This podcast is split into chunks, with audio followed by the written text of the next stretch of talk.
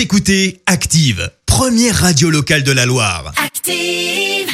Maintenant, l'actu média et les audiences télé sur Active. Et à 9h30, on s'intéresse à l'actu des médias de ces dernières 24 heures avec Clémence Dubois-Texero. Et Clémence, on jette un œil aux audiences. Pour commencer, France 3 s'est imposé hier soir. Avec la série La Stagiaire et Michel Bernier au casting, la suite de la saison 6 a rassemblé 4 millions et demi de personnes hier soir, soit 20% de part d'audience.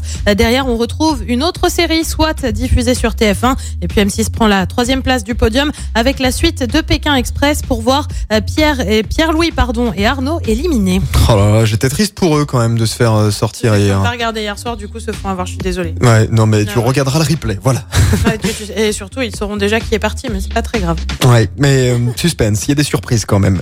Euh, Pierre Ménès, suspendu jusqu'à nouvel ordre. Ouais, du Canal Football Club, on ne le verra donc pas dimanche sur la chaîne cryptée en cause des soupçons d'agression sexuelle euh, suite à la diffusion du documentaire Je ne suis pas une salope, je suis journaliste. Le chroniqueur s'était excusé la semaine dernière. Il a également affirmé regretter les gestes du passé qui ne se justifiaient aucunement. Euh, Dans cette affaire, une analyse approfondie a été mise en place pour savoir euh, si le consultant ne s'était pas livré à des pratiques répréhensibles pour lesquelles il n'aurait pas été sanctionné. Lui, en revanche, est de retour à la télé. Patrick Sébastien revient. Alors, ça se passe pas sur France 2 où il officiait avant, mais bien sur C8 dès le 17 avril prochain. On le retrouvera donc tous les samedis soirs sur la chaîne du groupe Canal. Il animera l'émission Samedi Sébastien, variante du plus grand cabaret du monde ou encore des années bonheur qu'il a animé sur France Télé. On le rappelle, le groupe l'avait remercié en mai 2019. On fera tourner les serviettes du coup sur C8. Voilà, exactement. Le programme ce soir, c'est quoi? Et bah sur TF1, on retrouve la série The Resident. Sur France 2, euh, France 2 pardon, propose un film euh, Les ombres du passé. Sur France 3, on se rend dans la Drôme avec Faut pas rêver sur France 5.